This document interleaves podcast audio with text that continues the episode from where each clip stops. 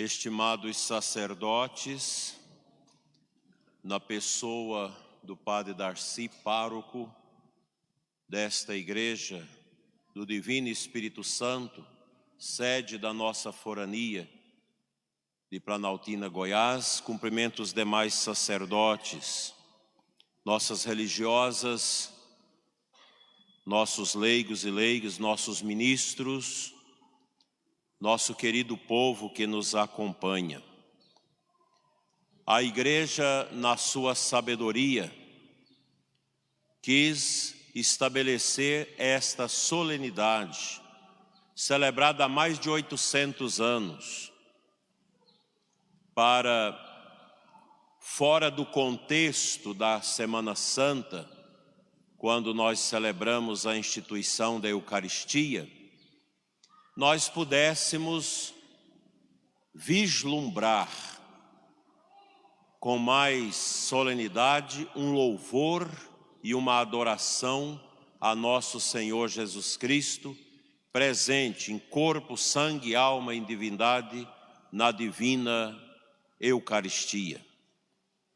A Eucaristia realiza a igreja e a igreja realiza a Eucaristia.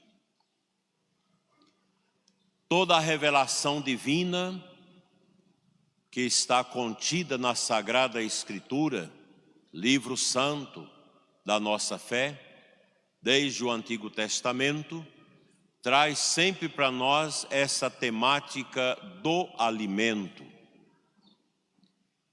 E a Eucaristia instituída por nosso Senhor Jesus Cristo, ela tem as suas raízes judaicas, já estabelecidas no Antigo Testamento. E nosso Senhor, ao instituir o sacramento do seu corpo e do seu sangue, quis de certa forma ficar conosco cumprindo aquela sua palavra, eis que estarei convosco até o fim dos tempos. E Ele está conosco na forma sacramental da Eucaristia e na força também do seu Espírito que anima a Santa Igreja de Deus. Nesse relato da multiplicação dos pães, que é um milagre, nós temos setores na igreja marcados pela ideologia da teologia da libertação, que diz que o milagre foi a, o milagre da partilha. Isso é uma ideologia que já vem lá do século XIX da Alemanha, que cada um tinha no bolso um pedaço de pão, um pedaço de peixe, e Jesus então motivou a todos a partilhar, e aí todos foram saciados. Isso é uma conversa que não condiz com a realidade. Jesus Cristo realizou um milagre. E eu creio pia e profundamente nesse milagre que nosso Senhor realizou, multiplicando os pães e os peixes. Interessante que se fala neste relato que era um lugar deserto. E essa multiplicação dos pães e dos peixes para saciar aquela multidão faminta Recorda-nos o deserto por onde o povo de Israel passara ao longo de 40 anos, sendo alimentado pelo maná que caía do céu, uma nítida prefiguração da Eucaristia. E com a multiplicação dos pães e dos peixes, nosso Senhor quis preparar o terreno para que nós pudéssemos receber e acolher o sacramento vital da igreja, a Eucaristia. Nós, católicos, temos a graça de conservar esta celebração da Santa Missa, na qual o Cristo se faz presente na hóstia, pão transubstanciado no seu corpo, e no vinho transubstanciado igualmente no seu sangue. É a Eucaristia, alimento, como nós ouvimos no canto da sequência de hoje, tão bonito, que alimenta os pobres, que alimenta as almas, pão do céu, para todos nós que estamos nesse deserto da vida. A vida nossa, ela acontece nesse deserto do mundo. E não é brincadeira esse deserto. Todos nós passamos por provações. O deserto é lugar de provações. Quem de nós nunca passou por provações? Essa peste ainda em curso trouxe muitas provações, mortes, dificuldades econômicas, obscurantismo e por aí vai. Mentiras e mais mentiras, tiranias e tantas outras realidades medonhas que nós vimos acontecer ao longo desses dois anos, em que o mundo sucumbiu a essa peste, que serviu de interesse a muitos, donos de laboratórios, políticos, que aproveitaram desta situação para dominar o povo para arrancar o suor do povo. Quantas coisas nós estamos vendo ser desmascaradas em pouco tempo, e muitas outras vão ser desmascaradas nos próximos cinco anos. Porque esta pandemia, ela trouxe a monstruosidade da mentira e da obscuridade. Como se o povo fosse uma massa de manobra, como eles sempre quiseram fazer. Mas Deus nos alimenta com a Eucaristia e nós vamos superar muitas realidades nesse deserto triste e a verdade ela vai sendo esclarecida. E como vai? Pois a mentira, meus irmãos, ela tem pernas curtas. Mente-se aqui e ali na esquina, a verdade escaramuça a mentira. Nesse deserto solitário, marcado por grandes desafios, nós católicos temos a força da Eucaristia, tanto na missa, quando nós comungamos o Senhor, quanto na capela da adoração ao Santíssimo, onde nós buscamos na adoração a força necessária para a nossa existência.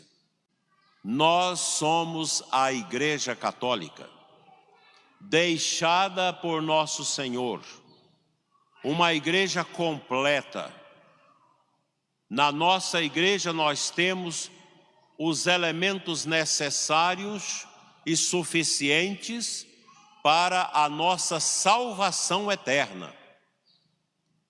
A igreja é esta grande hospedaria, onde nosso Senhor é o médico e os seus remédios, os sacramentos e a sua palavra. Essa igreja, meus irmãos, que é rejeitada, que é perseguida, onde seus membros são mortos em tantos lugares, mas essa mídia grande, essa mídia podre, esta extrema imprensa, nunca veicula os massacres de católicos, sobremaneira nas regiões islâmicas do Oriente, onde todos os dias a igreja é perseguida. E nós percebemos também essa perseguição à igreja em todos os cantos, através da mídia, através da pseudocultura, através da política e por aí vai. Nós temos a pastoral da educação, que é uma pastoral muito importante, que trabalha com os professores e tenta levar às escolas uma mensagem de esperança e de ajuda e auxílio à educação, que não deveria se chamar educação, mas ensino, porque a educação é uma tarefa da família. Não é tarefa do governo a educação, é uma tarefa do ensino científico. A tarefa da educação, ela deve acontecer no lar, na família. E a pastoral da educação tem Santa Teresa d'Ávila como a sua patrona, uma mulher doutora da igreja que ajudou a ensinar no século XVI as verdades que libertam. E essa pastoral que está em todo o Brasil e na nossa diocese, nós estamos reanimando-a com todo vigor através do Padre Joaquim, que é o seu assistente e a equipe diocesana. Ela tem a finalidade de visitar as escolas, de ajudar os professores. Mas aqui em Planaltina, a pastoral da educação não teve aceitação nas escolas. Pouquíssimas escolas aceitaram a visita da pastoral da educação, que traz consigo a imagem peregrina de Santa Rita. Escolas que fecharam as suas portas a esta pastoral, porque tem uma imagem. E aí vocês acham, ah, mas o mundo protestante, ele é tranquilo. No dia a dia a gente percebe tranquilo, mas quando eles têm o poder na mão, a Igreja Católica não tem vez. E nós temos assistido isso aqui em Planaltina de Goiás.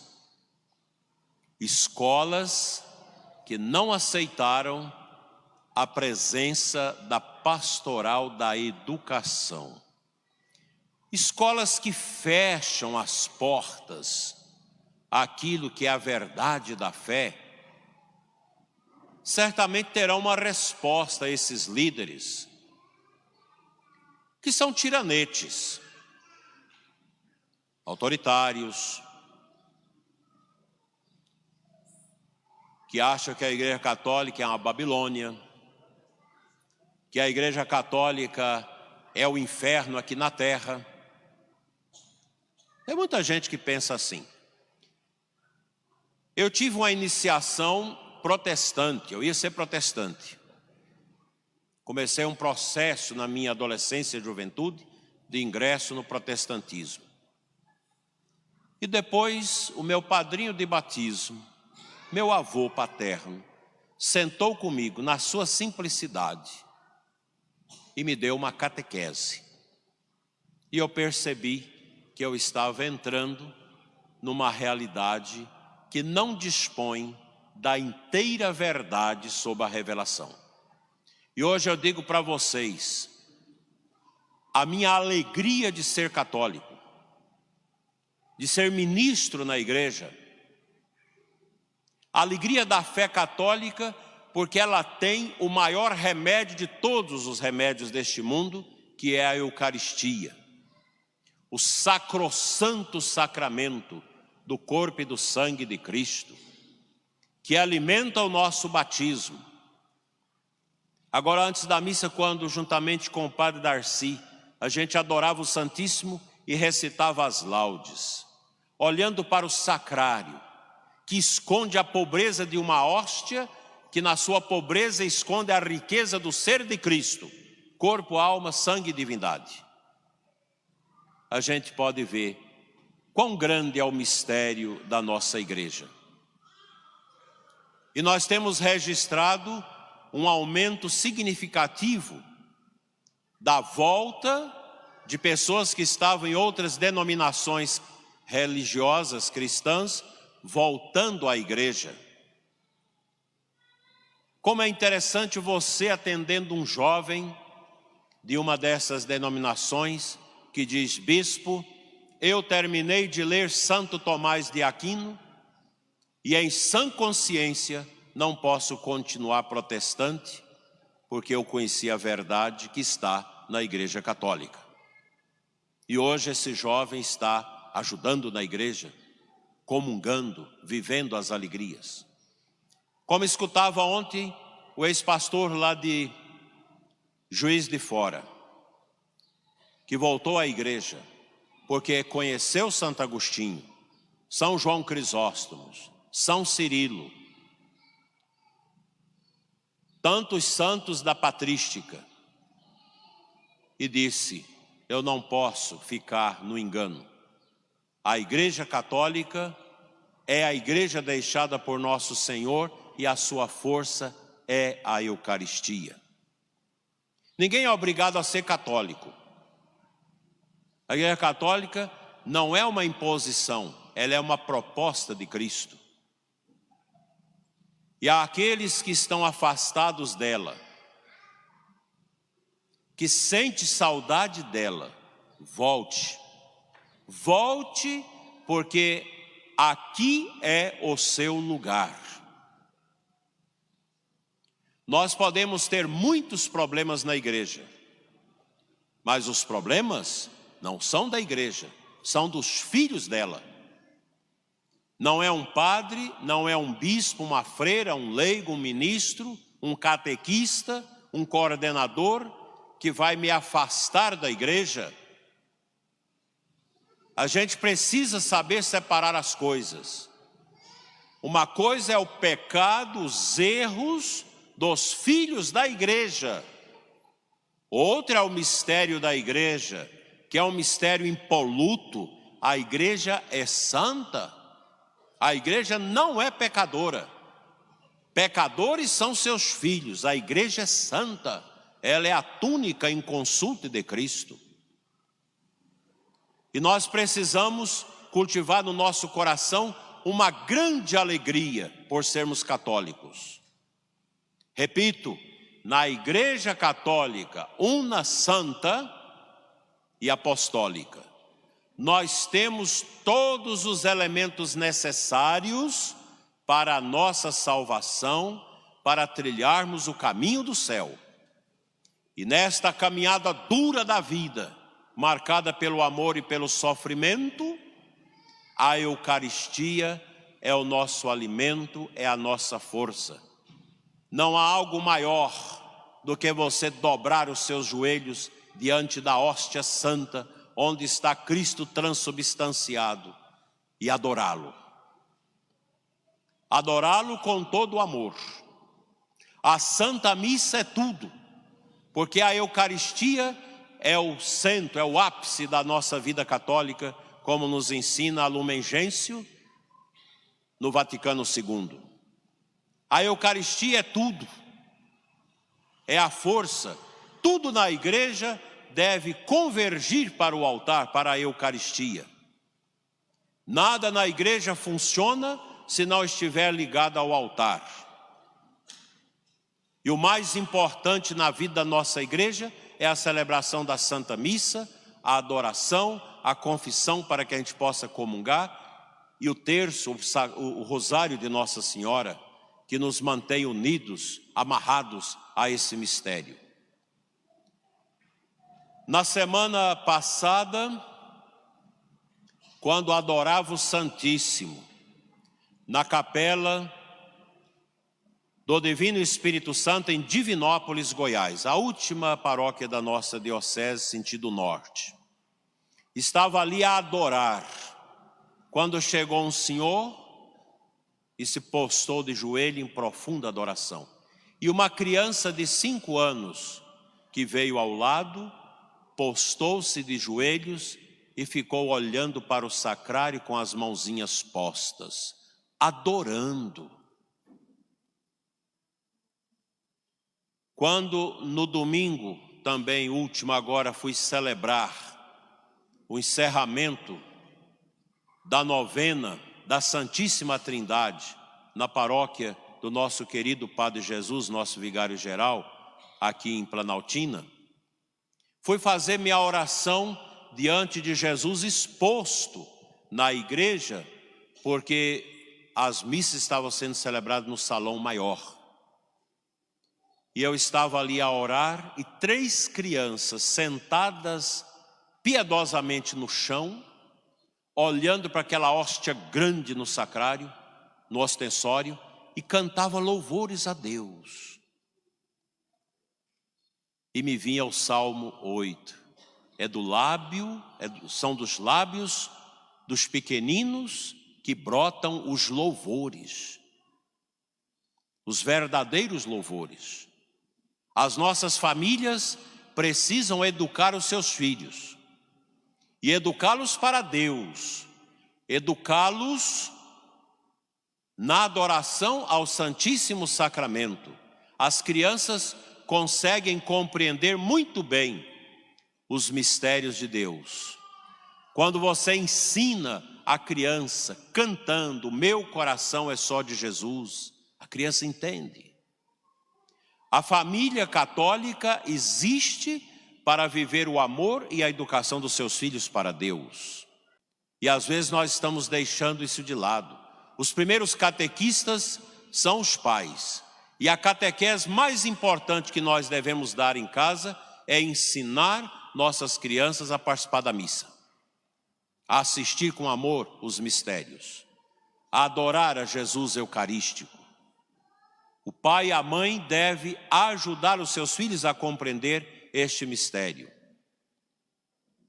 Isso é fundamental. O núcleo da nossa vida católica é a Eucaristia. E o pai e a mãe devem ser adoradores permanentes. Nós não podemos perder tempo. Se você tem um tempinho durante a semana, visite Jesus Eucarístico. Nem que seja três minutos, mas vai lá e adore. A pessoa que entra na capela do Santíssimo, dobra seus joelhos diante de Jesus e o adora, ao sair da capela não é mais a mesma pessoa. Quantas vezes nós entramos na capela do Santíssimo com um peso terrível nas costas, os problemas, as perseguições, os sofrimentos, e a gente adora e ao sair dali a gente sente o coração leve porque aquela palavra de Jesus, Mateus 11, 28, ela cumpre.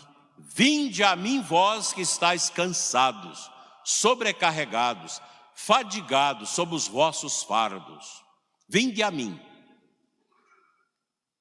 Eu tomo os vossos fardos, e vocês devem aprender que eu sou manso e humilde de coração.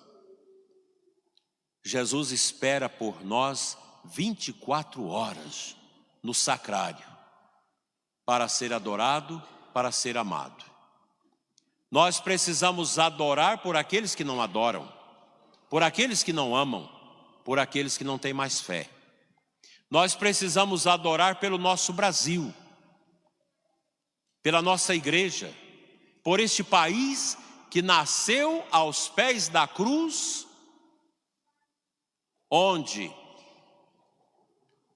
Poucos dias depois de ser descoberto, precisamente no dia 26 de abril de 1500, Frei Henrique de Coimbra preparou aquele ambiente tão bonito na Bahia Cabralha, onde foi celebrada a primeira missa em terra firme. O Brasil nasce, nasce da cruz, nasce da Eucaristia. E o nosso país precisa de oração neste momento.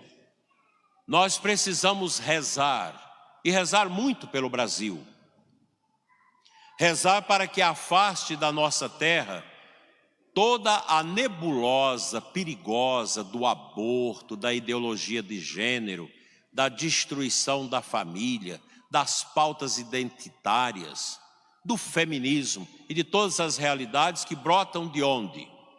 Brota do coração podre do comunismo, que tira a liberdade das pessoas, que massacra as nações, 100 milhões de pessoas mortas nesses últimos cento e poucos anos de comunismo no mundo.